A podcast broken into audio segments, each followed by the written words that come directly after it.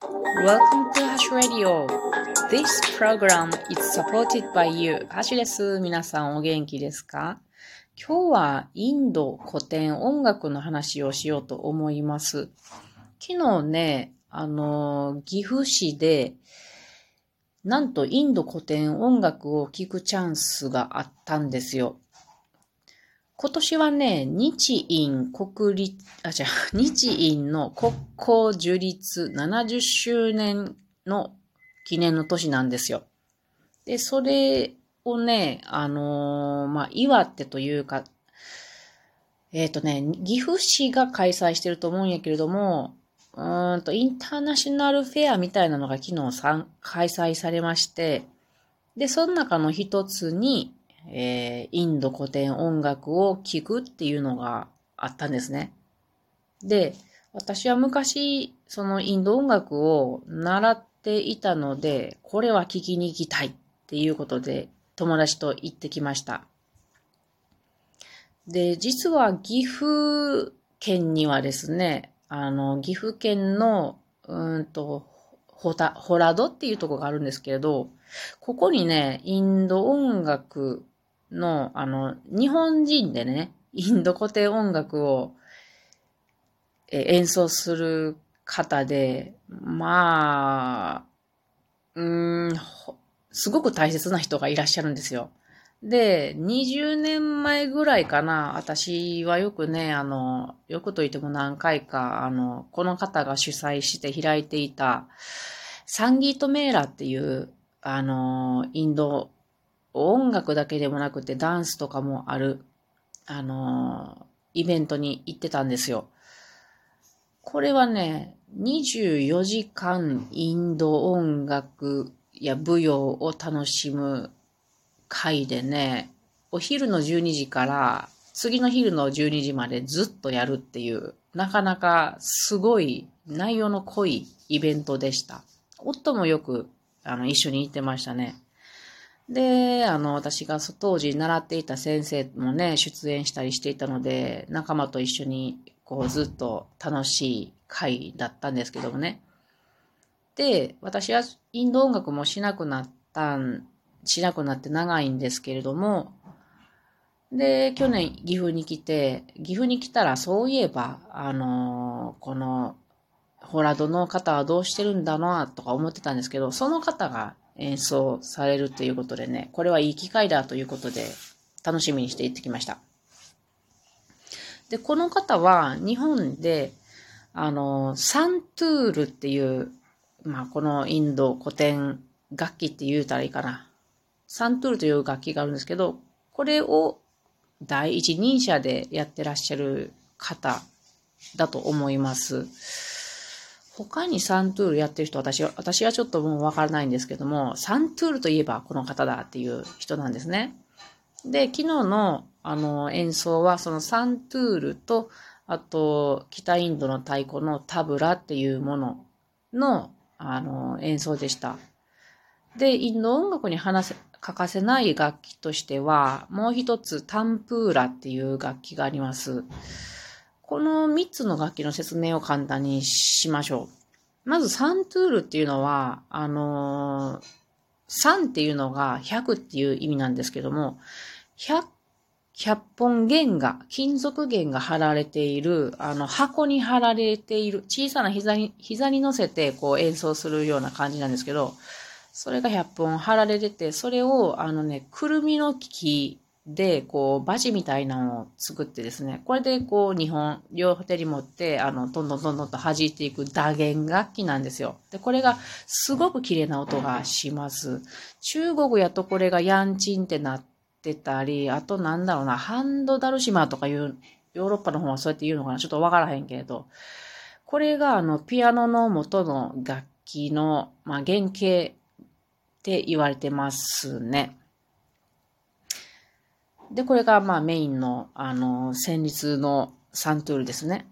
で、その伴奏のリズムのものがタブラという太鼓ですけど、これを私は習ってましたけれども、これはね、あの、左用の低音を出す丸っこい楽太鼓と、右用の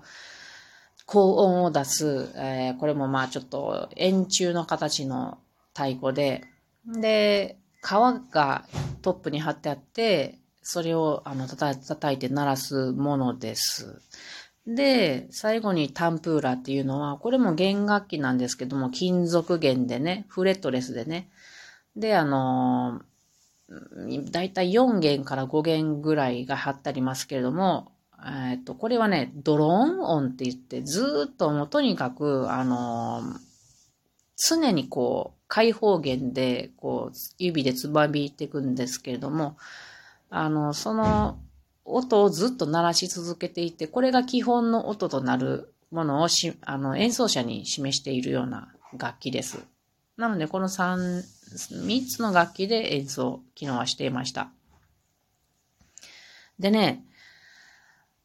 インド音楽ってすげえ難しいんですよね。なんかね、インド人って数学得意でしょ？いや、これあの、ステレオタイプかもしれないけれど、私、インド音楽をやってて、本当にこれに悩まされても諦めましたけども、ラーガっていうのとターラっていうのがあります。ラーガっていうのは、まあ、音色であるとか、音色はこれでいこうっていうのを決めたり、あと、この時間にこんな時にやる音楽だよっていうのがあったり、昨日はね、ハスの花をめでるような、あの、ラーガ。この音でこんな感じでっていうのでした。ちょっと私インド音楽やってたけど、ほとんど理解してないから間違えてたらごめんね。で一方、えっ、ー、と、ターラっていうのは、あの、これはリズムの方ですね。簡単に言ったら16拍子だよとか、10拍子だよとかいうもので、昨日は10拍子で行って、10拍子のことをジャプタールって言うんですけど、まあそれぞれ名前があります。で、ジャプタールで10秒で、10, あ10拍子で行って、で、最、途中から、あの、16拍子、ティンタールっていう風に変わるっていうようなターラでした。でね、これを、あの、聞いてる方も、この表紙についていかなあかんのが大変なんですよね。わからなくなるんですよ。よく振り落とされて、私どこにいるんだろうってなるんですよ。私も昨日迷いまくったのでめちゃくちゃ疲れましたが、なので聞いてる人もね、あの、まあ日本で聞いてる場合、それを分かって聞いてる人ってあんまりいないかと思うんで、えっ、ー、と、見かけないかもしれないけど、例えばインド音楽を知ってる人がたくさん聞きに来ている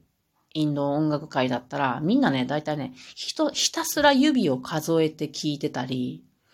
あとなんかこうみんな同じタイミングで、こう体がこうビクッと動いたり、あと手とか膝をこうパーンと打ったりね。そんな姿でみんな聞いてたりするんです。で、こうちょっと感動した時に、あの、なんかこう、キャバーとか、なんかこう、キャバーテとか言うてる人がいたりね。不思議な世界だと思います。あとなんかこう、わけわからんところで、まだ演奏が終わってないのに拍手をしてるとかね。うん。なんでかっていうと、あの、16拍子でもこう指を、あの、小指の第一関節かな、これ。付け根。付け根から、1、2、3、4って数えて、次、お姉さん指の付け根から、1、2、3、4って数えて、次、お兄さん指の1、2、3、4やろ。で、お姉さん、あ、お母さん指の1、2、3、4って数えて、これで16拍子って数えるんですね。なので、ずーっと、インド音楽って短いもの、まあ、普通40分ぐらい、1曲40分ぐらいから1時間ぐらいかかったり、もっと長いのもあったりするんですけど、その間ずっと指で数えてるんですよね。もう難しいでしょ 私もほんま難しいんですけど。でもそれが楽しいっていうかね。で、このあの、例えば、あの、16拍子であれば、この4444がずっと1サイクルして元に戻ってきたっていうことで、この、これをずっと繰り返していくっていうのが、この輪廻の考えと一致してるなって、あの、音楽にこう、死生観とか宇宙のこととか、なんかいろいろ入れ込んどるみたいなので、すごく私には難しいのです。あの、うんと、ドレミファソラシドーモサレガマサダニサって言うんだけれども、これもあの、こう、神様の名前取ってあったりと、非常に難しいので、あ私はもう無理です。楽しいけど無理です。ついてはいけません。で、まあ、曲の構構造としては、えっ、ー、と、どういうふうに始まるかというと、まずはリズム体なしで、つまり、先ほど言った、あの、旋律楽器。機能であればサントゥール。有名なのはシタールですね。よくシタールとタン、タブラっていう組み合わせが一番有名かと思いますが、機能はそのサントゥールだったからね。最初はこの、あの、ラーが、えー、彩りの方から始まるわけです。で、ここにはタブラ、えっ、ー、と、リズム体は入ってません。そのラーガが自由にも旋律楽器の人が自由に演奏しております。リズムも関係ない。ただそのラーガの音色は守って、えー、その空気感を作っていきます。世界観を作っていきます。で、ある程度世界観ができたところで、えっ、ー、と、リズム体、昨日やったらタブラが入ってきて、これは今度はターラに乗っ取った演奏演奏をこの二人で合奏していくわけです。これ全部ね、あのー、大体あの、なんちゅうの、即興演奏ですね。で、掛け合いとかもやってって、だんだん賑やかになっていきます。で、最後の方は、もう、昨日は、そうね、途中からティンタール、16拍子になりましたが、もう最後の方はめっちゃくちゃめっちゃくちゃ速くなってって、もうそ、天へ登っていくような速さになっていきます。ここでね、あの、先日の人がどんどん速くなってったら、太鼓隊はついていくのが地獄です。で、最後の最後にもう太鼓が抜けて、えっと、リズムが抜けてですね、旋律で終わるっていう形が大体の構造だと思います。まあ、こういうインド古典音楽なんですけどもね、時々聴きたくなるなと思いました。はい。どうでしたでしょうか？インド音楽。皆さんも一回よよかったらこんな感じで聴いてもらえたらと思います。